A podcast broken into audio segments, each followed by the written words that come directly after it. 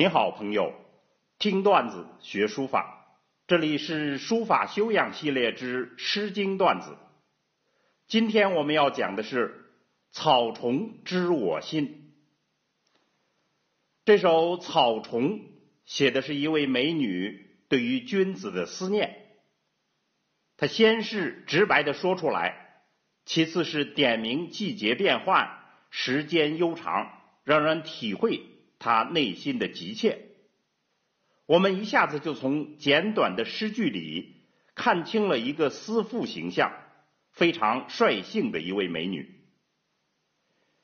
女性对于男性的思念、隐秘微妙的情感和内心变化，让她和盘托出，淋漓而朴素，痛快又单纯。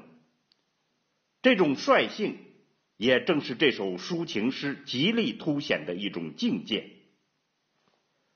中庸云：“天命之谓性，率性之谓道，修道之谓教。”这是中庸里面最关键的话，是天人合一理论的源头。率性之谓道，就是说。循着事物的本性去做，这就是道。这话很深刻。遵循这样的思想，我们就可推知，这位率性的表达思念的美女的行为是合乎道的。我们就来体会一下思妇的率性之道吧。草虫，这首诗一开始就写秋虫。暗示了秋天来临，孤独的涌起。夭夭草虫，涕涕腹中。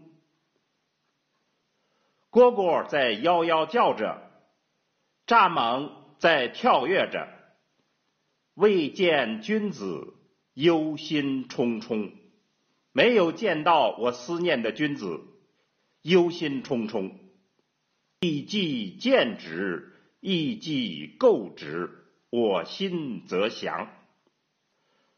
如果见到他了，如果和他亲热的在一起，我心就悦服了。很显然，主人公很想见到，却见不到。接下来就写他自己的行为，来暗示季节已经变化，到了春夏之交。依然是想见而见不到。至彼南山，言采其蕨，就是登上了南山，采摘蕨菜。未见君子，忧心忡忡。没有见到我思念的君子，心里依然忧心忡忡。亦既见之。亦既构之，我心则悦。如果见到了，如果我们亲热在一起，我心就高兴了。接下来就重复叠唱一遍，加强想见而不能见的心情，迫切而又直率。至彼南山，言采其微，登上了南山。采摘微菜，未见君子，我心伤悲。没有见到我思念的君子，我的心里很悲伤。亦既见之，亦既构之，我心则疑。如果见到他了，如果和他亲热在一起，我的心就平静了。整首诗来看。这是一个思念迫切的人，他的生活情景不断的强化他的思念之情。从秋经过冬，到了春夏之际，思念难以忍耐，却只能忍耐，于是情绪就不断的激烈起来，而他的表达也毫不遮掩。这就是草虫所展示的境界，这种率性的境界。在书法中间的体现，最典型的莫过于手札。手札就是书者亲自写的书信。特殊的书写状态、内容和个性，使得手札书法最大程度的表现了书法的率性境界。手札之中，米芾的作品又更具有代表性。米芾天资高迈，癫逸狂放，他自称其书法为“刷字”。这种迅捷进谏的刷字法，尽兴、尽事、尽力。米芾自言道：“善书者只有一笔，而我独有四面。”这指的是他书法中的中锋、侧锋、漏锋、藏锋多种手法并用的状态。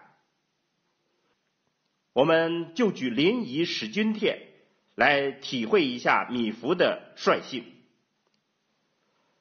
这个手札一入其人，风神潇洒，振训天真，笔墨痛快淋漓，妙趣横生。字形险峻奇绝，婀娜多姿。总之一句话，这就是米芾和他的率性境界。率性之谓道，我们还回过头来再品味一下草丛中间的率性美女和她的率性境界吧。夭夭草丛，涕涕腹中。未见君子，忧心忡忡。亦既见之，亦既构之，我心则降。好，朋友们，我们下次再见。